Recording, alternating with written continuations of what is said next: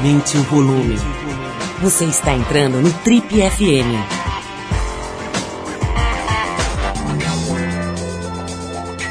Oi, eu sou o Paulo Lima e a gente está começando mais um Trip FM, o talk show da revista Trip. São 33 anos de entrevistas, reflexão e boa música.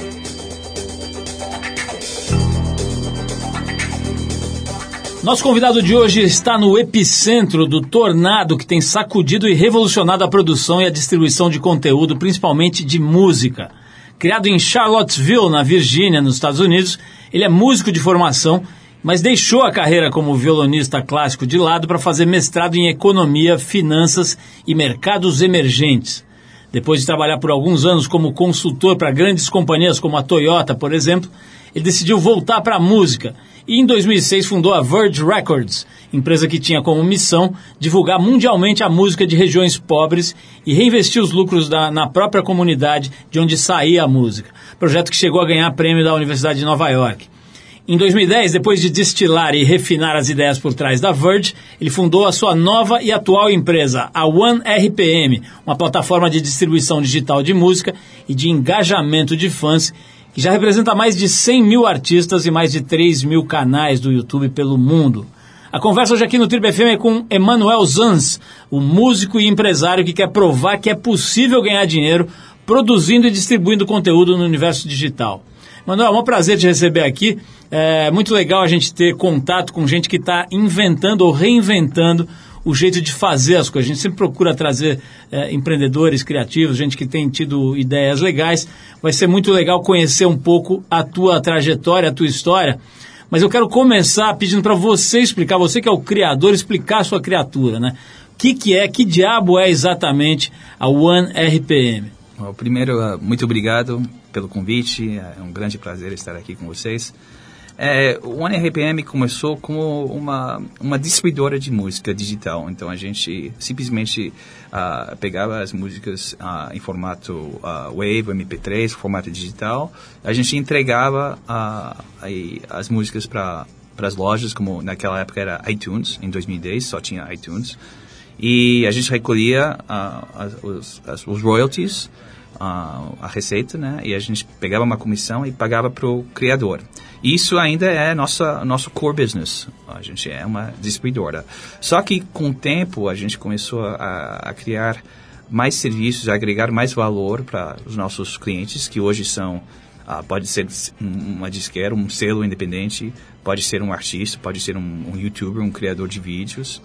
Então, uh, e com o tempo a gente uh, evoluiu e a gente está se tornando, tipo, não um novo selo, ou Uh, mas o, a nova forma de trabalhar a música na, na época digital. A gente, tá, a gente é uma empresa de música moderna que trabalha com música, trabalha com analíticas, trabalha com contabilidade, trabalha com marketing, trabalha com a produção de vídeos e a gente é um, hoje uma empresa de redonda que presta um monte de serviços para aqui no Brasil e em outros territórios globalmente.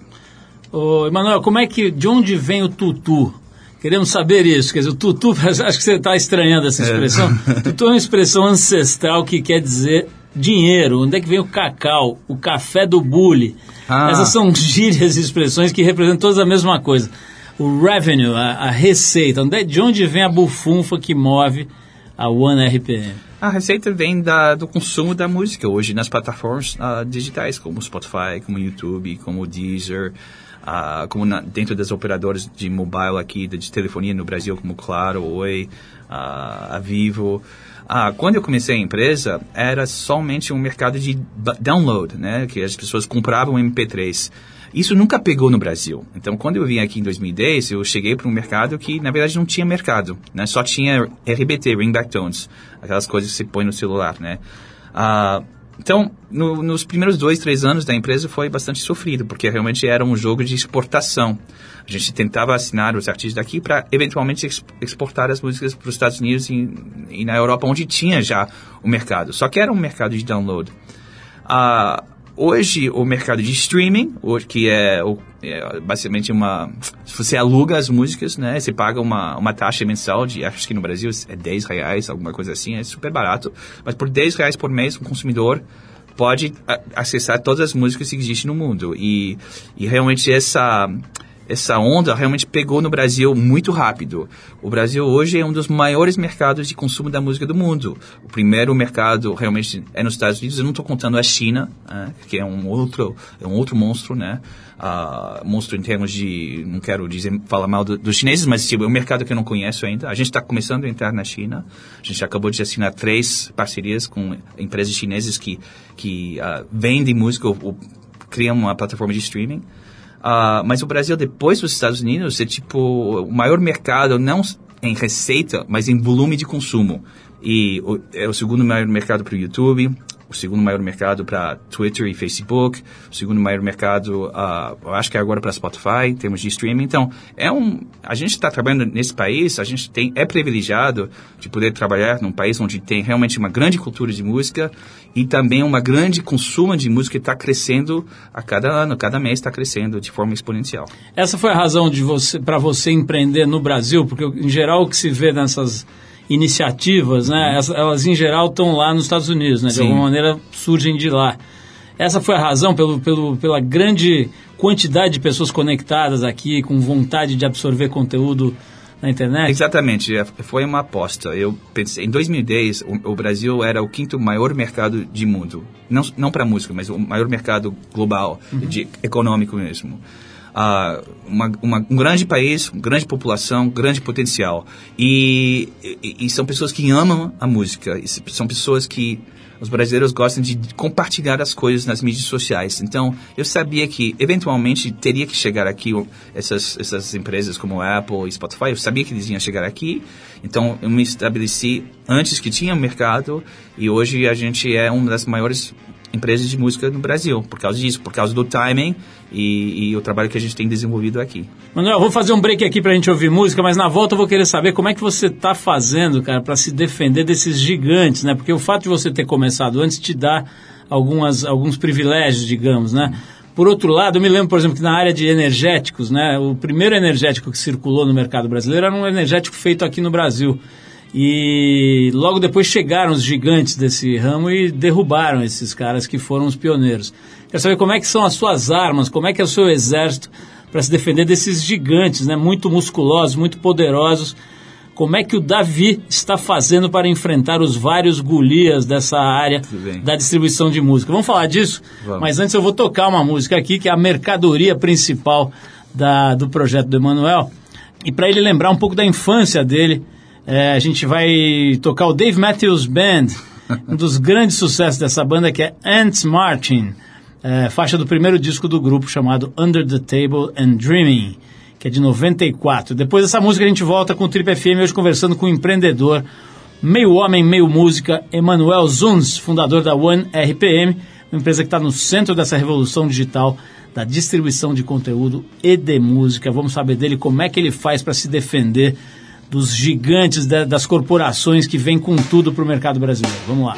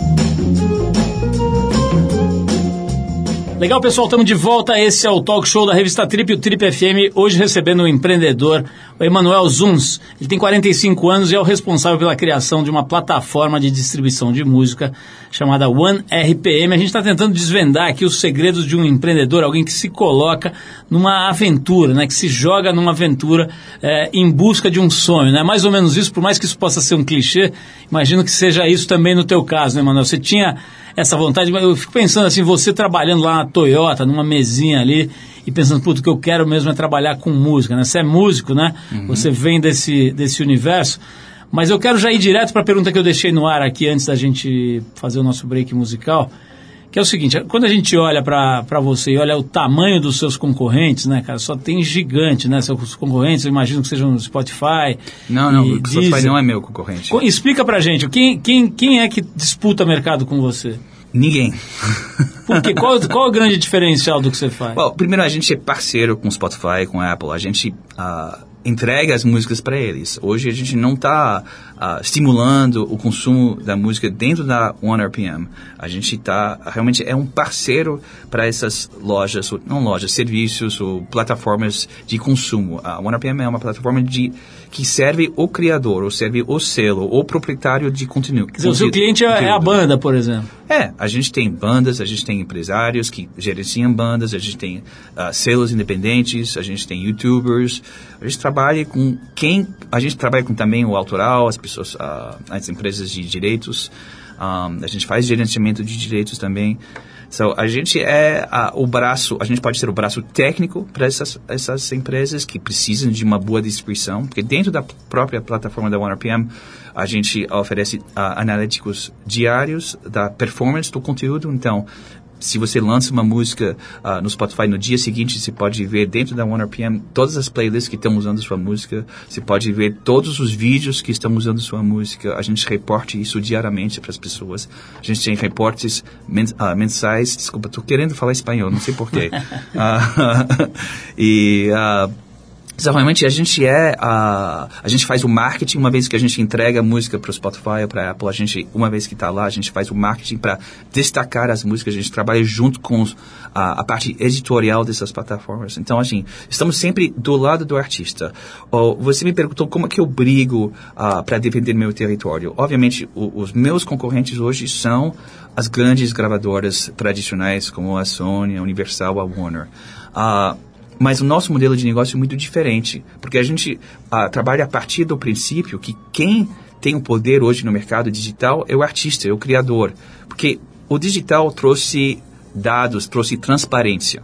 Quando você oferece transparência para a pessoa, ele tem o poder. Se você não oferece transparência para a pessoa, ele vai te deixar, porque você está tentando enganar.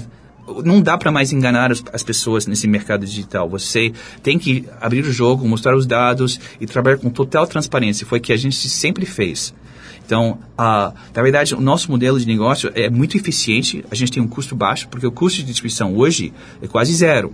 Antigamente, quando você produzia discos e tudo, você tinha um custo muito alto de distribuição. Então, o selo tinha que ficar com uma porcentagem maior. Hoje, o, ah, os selos tradicionais, eles querem ainda ficar com uma porcentagem maior, mas isso não é justificável nesse mercado de hoje. Porque a, a, os, os the economics são diferentes, né? Obviamente, o digital não tem tanto custo. O difícil é fazer a música destacar nesse universo onde tem muito barulho, porque com com o digital democratizou a distribuição. A OneRPM é responsável para isso no Brasil. A gente democratizou a, distribuição, mas tem mais barulho no mercado, tem muito conteúdo sendo distribuído. Então, como que você faz que a pessoa consegue uh, sucesso? Então, é isso que a gente faz. A gente trabalha o mercado digital da forma correta, a gente oferece isso, a gente faz esse trabalho por um preço justo, onde o criador tem a grande maioria da receita. E, e, e aí a gente, por isso que a gente cresce, porque a gente trabalha com transparência e a gente trabalha com inovação na tecnologia, inovação nos serviços de marketing e, é um modelo de, e, e com um preço justo, né? Com um modelo comercial que funciona. E aí a gente cresce e a gente com, continua crescendo de forma exponencial por causa do nosso modelo de negócios. Manuel, a gente uh, volta e meia entrevista artistas e músicos e tal, uhum. e, e, assim, é, é, recorrente a reclamação das, do serviço de streaming. Uhum. Né? Quer dizer, o produtor de conteúdo, aliás, acho, acho, que essa é uma questão de produtores de conteúdo versus distribuidores em geral, né? Aquela, aquela reclamação de que o distribuidor paga pouco ou nada para utilizar aquele, aquele, aquele conteúdo e gerar milhões ou bilhões em alguns uhum. casos, né? É, os artistas de música, muitos falam que mesmo que as, que as músicas deles sejam executadas milhões de vezes, o que eles recebem é muito pouco. É, essa divisão de lucros né, entre quem distribui e quem produz conteúdo, ela está melhorando, ela está justa, ela está caminhando para é, algo mais justo? Então, eu acho que a culpa não é com as plataformas, porque a gente tem que. Uh, eu não chamo elas de distribuidoras, eu chamo elas de plataformas de streaming. Uh, eu acho que elas pagam bem, na verdade, elas pagam super bem. Eu acho que quem estava reclamando muito foram pessoas que assinaram um contrato com, uma, com uma gravadora tradicional que uh, ficou com a maioria da receita, né? Então, realmente é o contrato que eles fecharam que não foi bom para eles. Então, o que realmente eles receberam era pouco.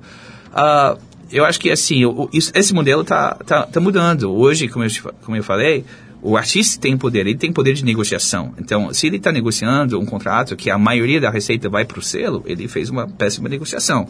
Ele tem que repensar ou rever isso. Um, ah, a gente e, e, a segunda questão é essa queixa de que os serviços pagavam mal. Isso era uma queixa de dois, três anos atrás, não tanto hoje. Por quê? Porque o mercado já cresceu 300% desde então. Então a gente precisava, a gente está construindo um novo mercado. Se você tem Uh, 100 assinantes no serviço, você vai ter pouco dinheiro. Se você tem 200 milhões de assinantes, você vai ter mais dinheiro. O bolo cresceu. Então, o bolo tem que crescer a gente tem que ter mais usuários pagando para que os músicos recebem. Essa é a grande luta. Eu acho que hoje, globalmente, temos 120, 150 milhões de pessoas pagando para música no serviço de streaming.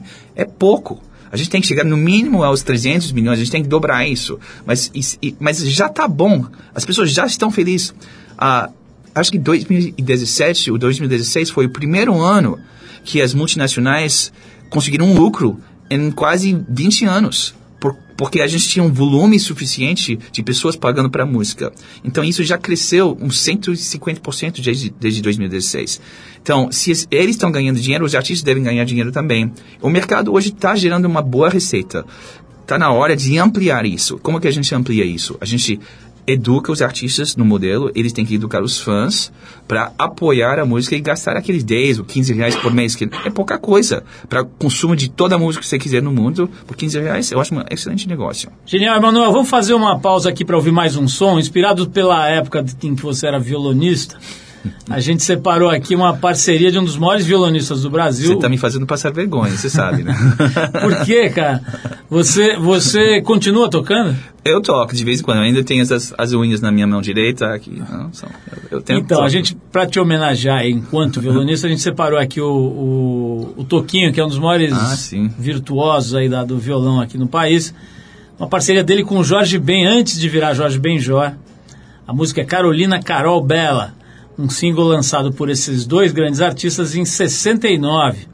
Vamos ouvir música então e daqui a pouquinho a gente volta para saber mais sobre a visão do Emanuel Zuns que está lançando, está lançando não, lançou, tem uma plataforma muito interessante de ligação, de conexão com produtores de conteúdo, entre produtores de conteúdo e o público, né? Acho que é, um, é, um, jeito de definir aí o que você faz, né, Emanuel? Vamos falar um pouco mais sobre esse tipo de atividade, sobre como é que está se distribuindo música hoje no mundo, como é que está se ganhando dinheiro com música, como é que está se espalhando conteúdo de boa qualidade por aí. Toquinho com Jorge Ben e a gente já volta com o Emanuel Zuns, nosso convidado de hoje no Trip FM.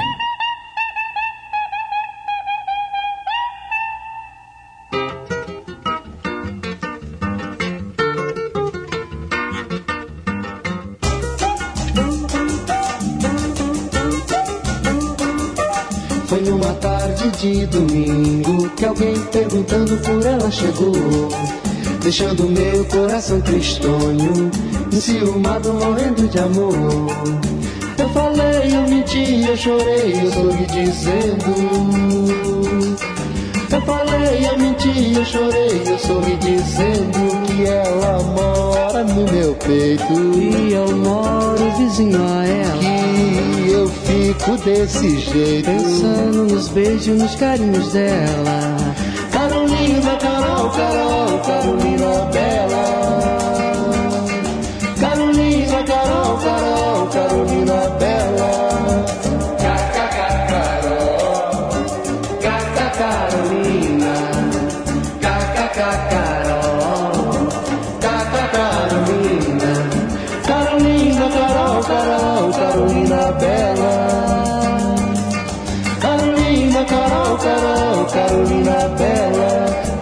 Tarde de domingo que alguém perguntando por ela chegou, deixando meu coração tristonho, enciumado, morrendo de amor.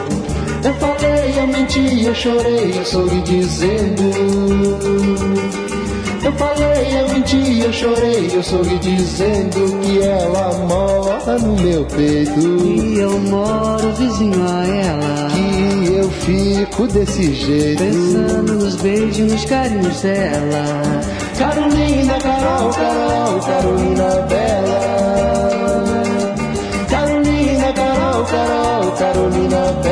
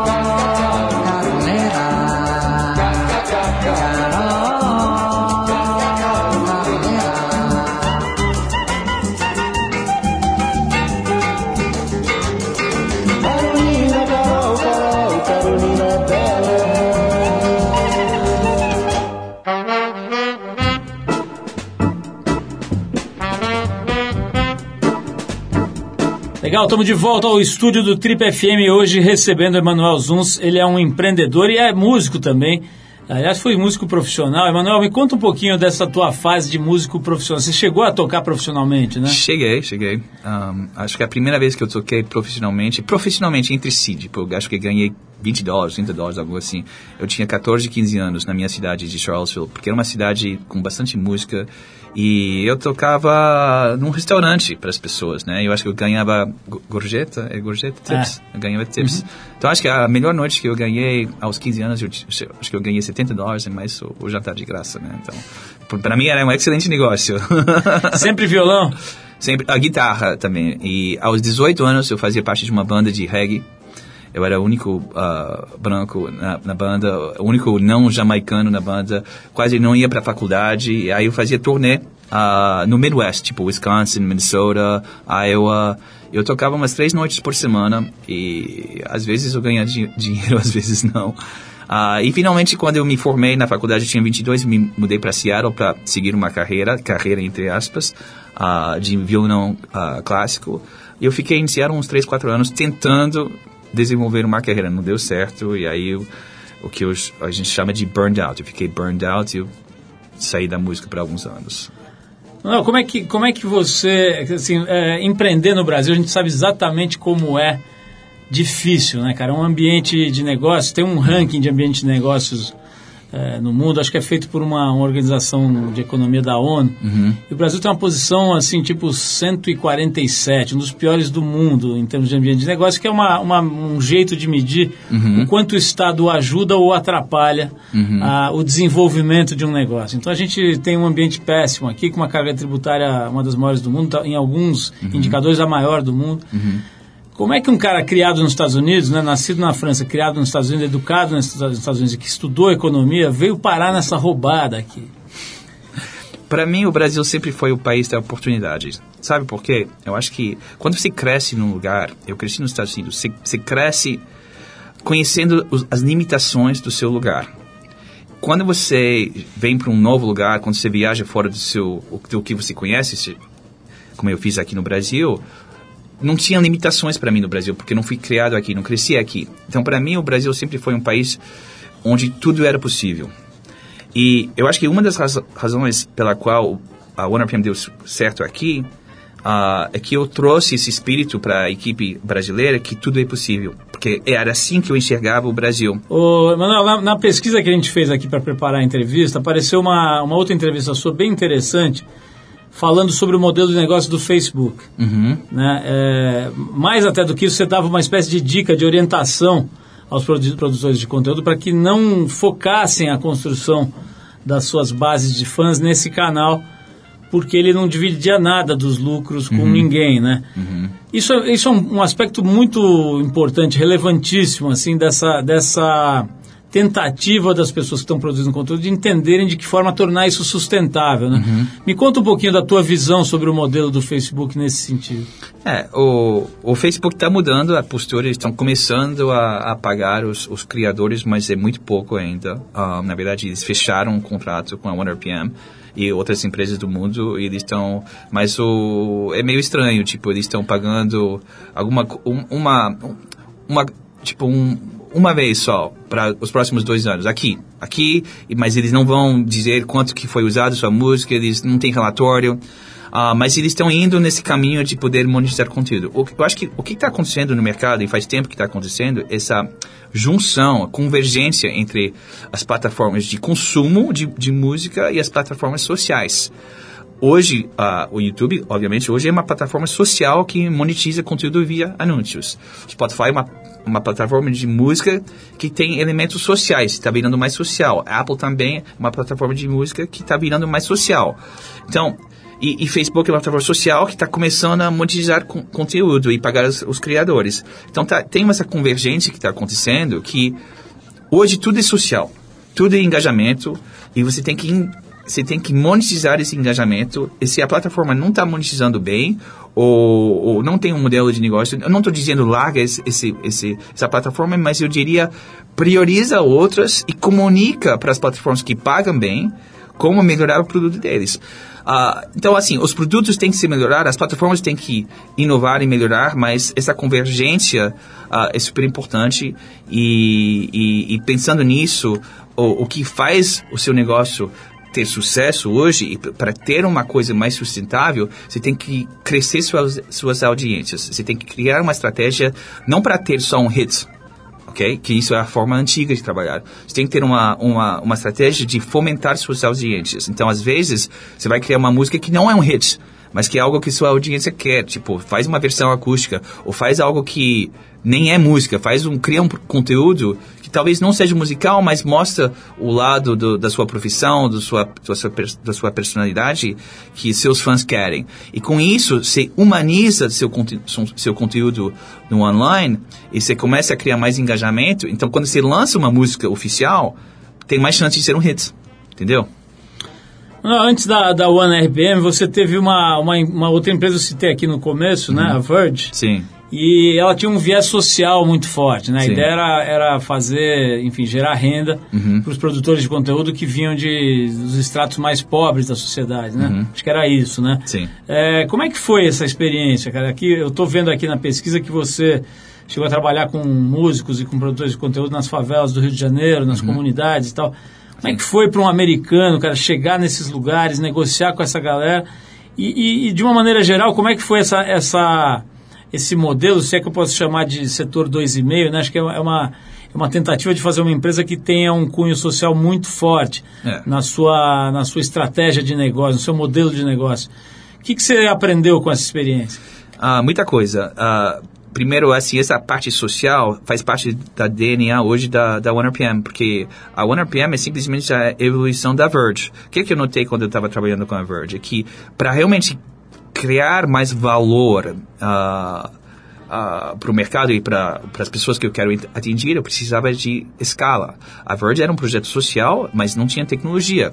Quando você traz esse, esse ambiente, essa, essa missão social, un- une ela com tecnologia, esse tem um modelo de negócio totalmente escalável, como a OneRPM hoje, é, você tem muito mais chance de, de criar valor ah, não só valor econômico, mas valor social, porque pensando bem, hoje a gente tem, sei lá, no Brasil, 70 mil artistas mais ou menos cadastrados no Brasil dentro da nossa plataforma, 60 mil, 70 mil. Essas pessoas estão recebendo dinheiro todo mês através da OneRPM, porque a gente possibilitou que isso acontecia.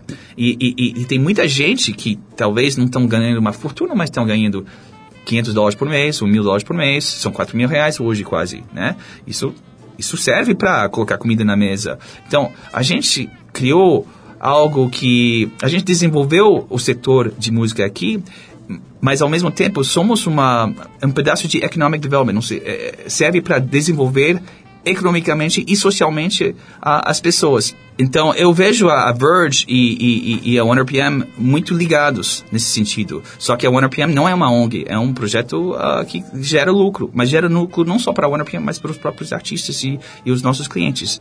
Ah, mas agora que é bem mais fácil ganhar dinheiro com a, com a música, que a gente tem um mercado hoje que está tá crescendo, eu quero trazer o projeto da Verge de volta. Eu quero refazer isso, porque para mim é muito importante buscar e ter esse círculo virtuoso, ah, que eu acredito muito nisso. É bom para a gente, é bom para o mercado, é bom para os artistas, é bom para a comunidade. Não, vou fazer mais uma pausa para a música. Eu vou querer falar com você na volta sobre como conseguir fundos, né, o funding, para projetos desse tipo. Na hora que você tem uma ideia, tem um sonho, você tem uma experiência já bastante grande, são 10 anos de, desse projeto, né? Sim. É, vamos falar um pouquinho sobre isso, né? Como é que se busca funding para boas ideias num lugar como o Brasil? Tá. Tá? Na volta a gente fala disso. Agora a gente vai com Creedence Clearwater Revival. A música é Cotton Fields, uma releitura lançada no disco de 69, chamado Willie and the Poor Boys, por uma música que foi gravada em 40, em 1940, e é do músico da Louisiana, Lead Belly. Vamos então com Cotton Fields, e a gente já volta com o Triple FM hoje recebendo a visita do Emanuel Zuns, fundador da One RPM, a empresa que está no centro dessa revolução digital de distribuição de conteúdo. Vamos lá e a gente já volta.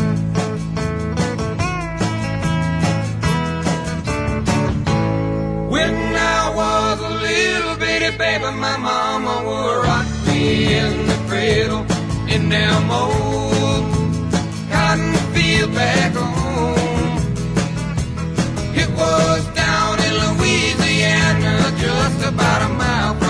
again.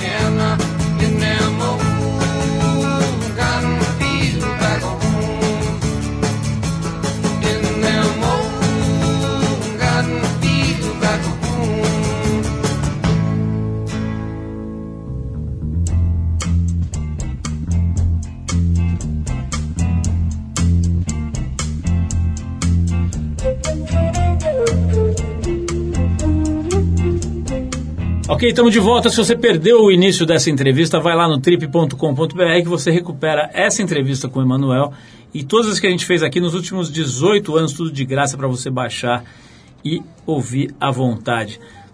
Manuel, vamos falar um pouquinho da grana, né, do dinheiro necessário para tocar uma ideia, né, tocar um projeto. Quando a gente entrevista empreendedores como você e tal, a tendência é a gente falar só da parte boa, né, do sucesso, das coisas, das conquistas, dos contratos e tal. Mas todo mundo sabe, todo mundo que, que empreende, que, que, enfim, que sabe como é que é a vida real de negócio, sabe que, enfim, muito perrengue, como se diz por aí, né? Se passa muita situação difícil e tal. Conta um pouquinho do teu começo, assim, como é que você começou, como é que você arrumou dinheiro para dar os primeiros passos? Well, a, a- a primeira rodada de dinheiro veio do concurso de NYU, que eu ganhei 50 mil dólares para lançar a Verge, mas eu pedi isso em um ano. E aí depois que eu pedi esse dinheiro, não perdi, mas é que eu usei o dinheiro para crescer a empresa. Aí era, a empresa era eu, né? Não tinha, não tinha funcionários, era só um projeto meu. Ah, e depois que eu pedi esse dinheiro, que eu gastei esse dinheiro, perder não é a palavra certa, eu ah, pedi dinheiro emprestado do cartão de crédito. Tipo, eles mandavam cheques, ah, you know, eu era líquido. Eu podia chegar a ter 70, 80 mil dólares, que eu usei tudo.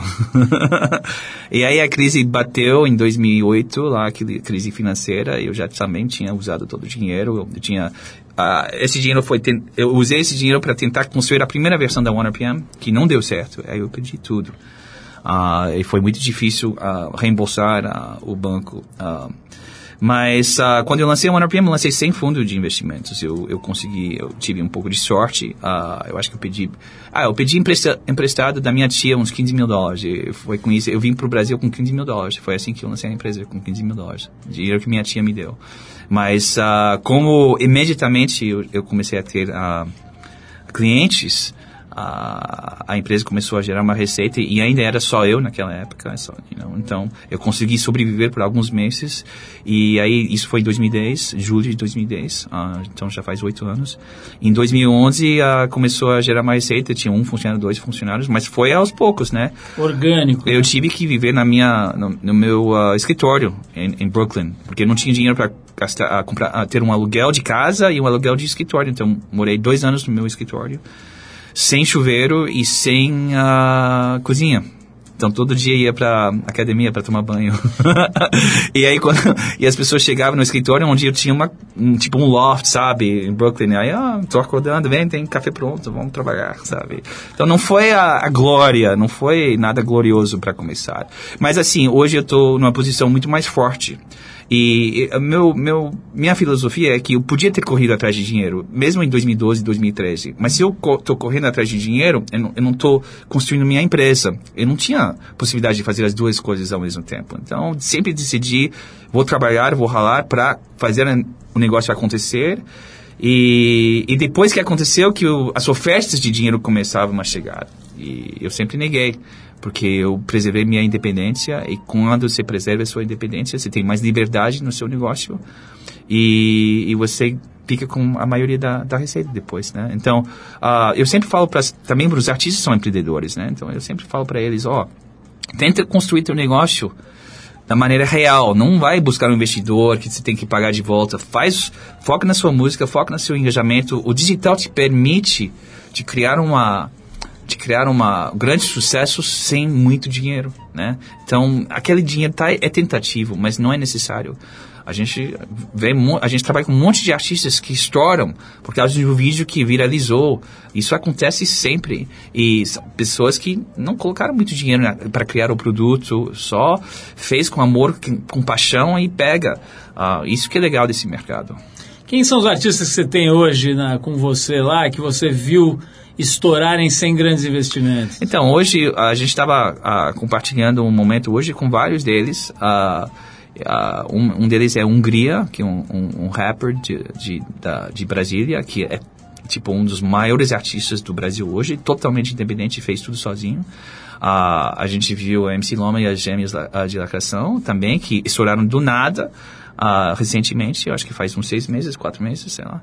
Ah, a gente também estava dividindo hoje um tempo com ah, Gustavo Mioto, que é um- mais um que, que cresceu, a Cintia Luz é uma outra. Assim, tem, tem muita gente que, que crescem com, sem fundo de investimento, sem nada, que são artistas que, que o mercado de música de, digital democratizou a maneira de descobrir música, de produzir música, de distribuir música. Então, ah, o, que eh, o que é importante é a paixão e amor pela qual você faz, a consistência do seu trabalho e, eventualmente, se você ah, continua, você vai ter sucesso. Agora, algu- eu vou te falar porque eu não sou música. Porque eu tinha um plano B. Se você é músico e tem um plano B, você tem que sair da música. Você não pode ter plano B. E, mas por isso que eu sou bem sucedido na OneRPM, porque não tinha plano B para a OneRPM. Era isso que eu queria fazer e eu ia até o fundo, não ia desistir. É, deixa eu te fazer uma pergunta que, que, assim, a gente está falando sobre a disrupção da, da, da forma de consumir música e tal, que o, digi- o digital, enfim, virou isso tudo de perna pro ar. Mas não é, evidentemente, não é só isso, né? Vou falar a coisa mais uh, lugar comum, mais clichê do mundo, mas a verdade é que a internet, a internet derrubou, o, o- derreteu o modelo de negócio de uma série de, de, de, de- setores, talvez de todos, né? Você vê o que, o que acontece hoje com a hotelaria, o próprio transporte urbano, Sim, né? sim, com sim. tudo, né? Distribuição de conteúdo de uma forma geral, não só de música. E bancos, né? Agora ameaçados pelas fintechs e tendo que se preocupar com esses novos entrantes. É, quero fazer uma pergunta aqui que é um pouco é, interesse nosso. Eu quero ouvir a tua opinião sobre o jornalismo. Né? O jornalismo também está de perna pro ar, né? Essa a ideia de consumir notícias é, é, através das redes sociais e através de novos fornecedores de conteúdo que não cobram necessariamente por esses conteúdos que fornecem, né? Está deixando essa indústria completamente desnorteada. O que você acha que vai acontecer nesse momento todo em que se fala tanto de fake news, etc? O que você acha que vai acontecer com o jornalismo, na tua visão? Eu acho que o jornalismo, como todas as empresas que trabalham com entretenimento, tem que investir em, em inovação. Né? Você tem que. ah, as pessoas querem conteúdo de qualidade, eles querem consumir conteúdo de qualidade, eles querem pagar para isso também. Foi isso que aconteceu com a música. Você lembra que por anos as pessoas não pagavam pela música. A, gen- a música foi, na verdade, o primeiro setor que foi derrubado pela tecnologia. A gente teve que se reconstruir, né? Mas essa reconstrução por mim foi uma oportunidade, porque eu não, ve, eu não vim do mercado da música, eu não trabalhei num selo. Então eu vi a oportunidade e eu me eu enx- eu enxerguei um espaço para a OneRPM, para Emmanuel Zanz, nesse, nesse esse novo universo totalmente caótico. E, e eu comecei a criar, fazer um, criar um produto que fazia sentido nesse, uni, nesse universo. Ah, eu acho que o jornalismo ele vai sobreviver, mas ele tem que criar produtos que se encaixem no- nesse universo. Não sei se um aplicativo que as pessoas pagam uma não, pequena mensalidade. Eu sei que eu pago pra, pelo Wall Street Journal, eu pago para New York Times, mas assim eu pago um, um, dois dólares por mês, que é muito pouco. Mas eu sei que eu estou recebendo de uma forma agradável no meu aplicativo, no meu iPhone, as notícias que eu quero receber, mas eu quero pagar para isso. Eu não quero descobrir as notícias nas mídias sociais. Eu preciso de uma curadoria. O Spotify faz uma curadoria hoje. A Apple faz uma curadoria. Então isso é muito importante que os, os as pessoas que fazem esses influencers ou pessoas ah, como a Apple, Spotify, agregam o melhor conteúdo possível e entreguem isso de uma forma ah, destilada e eficiente para o consumidor. Se eles estão pagando para a música hoje, eles vão pagar para o jornalismo também. Eu acredito nisso. Manuel, a gente está vendo, aqui, pelo menos aqui no Brasil, cara, não só a retomada forte do vinil, nós estamos falando tanto de tecnologia, então de repente tem uma retomada já razoável do vinil e agora aparece, por exemplo, uma nova fábrica de fitas cassete, né? Recentemente foi divulgado, né, uma, o relançamento aí de, de, de uma fábrica de fitas cassete. O que, que é isso, cara? É, uma, é uma- um saudosismo, uma nostalgia ou é uma tendência mesmo que pode dar uma invertida nesse jogo? Eu acho que um pouco dos dois, mas tem as suas limitações, né? Essas, é, o consumo do vinil, o da, do cassete, a fita cassete, tem, tem uma limitação. Não vai come- começar a, a, a- ter um espaço grande do mercado. Não As vai ter uma pessoas jogando participação. fora os seus telefones celulares e comprando fitas cassete, não, não, não corremos esse risco. Eu acho que não.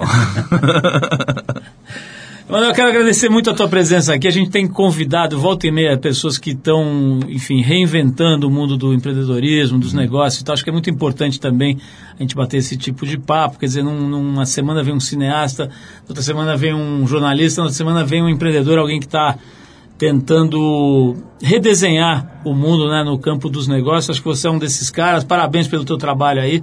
Obrigado. É, o Emanuel, criador do, do- dessa, dessa plataforma tão legal que é a One RPM. nosso convidado de hoje. Quero te agradecer muito e vou te dedicar uma música aqui do Instituto Criolo e o Tony Allen juntos. Chama-se Vai Ser Assim. Emanuel Zanz. Falei certo aqui? Melhorou, né? Sim. Tava no Zunz aqui, tava meio ruim. Eu gosto dos dois. Emanuel Zanz, ou Zum, se você preferir, brigadíssimo pela tua presença. Muito legal te ouvir, te conhecer um pouco da tua visão de mundo, de negócios, da vida. Obrigado a vocês. Parabéns mais uma vez. Vamos ouvir então juntos Instituto junto com Criolo e Tony Allen. Vai ser assim.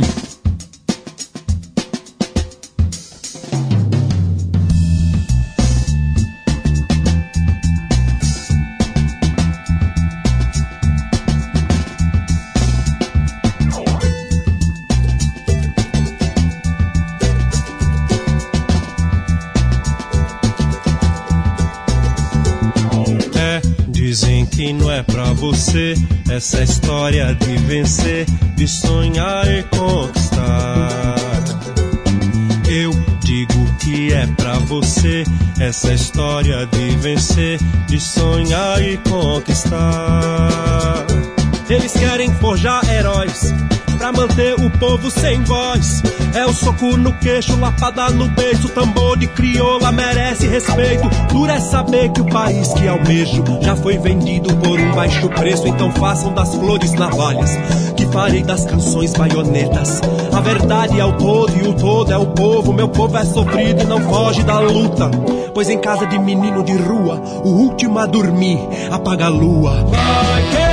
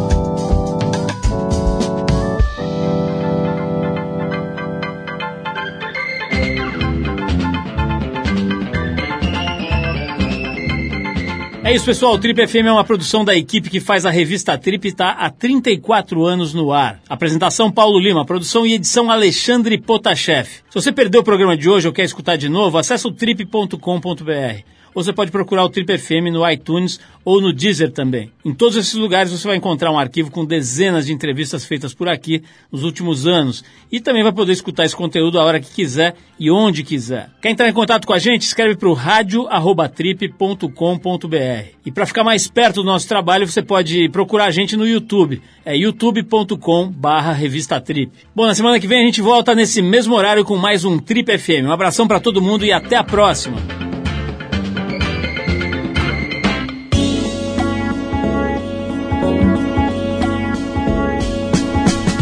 Você ouviu Trip FM.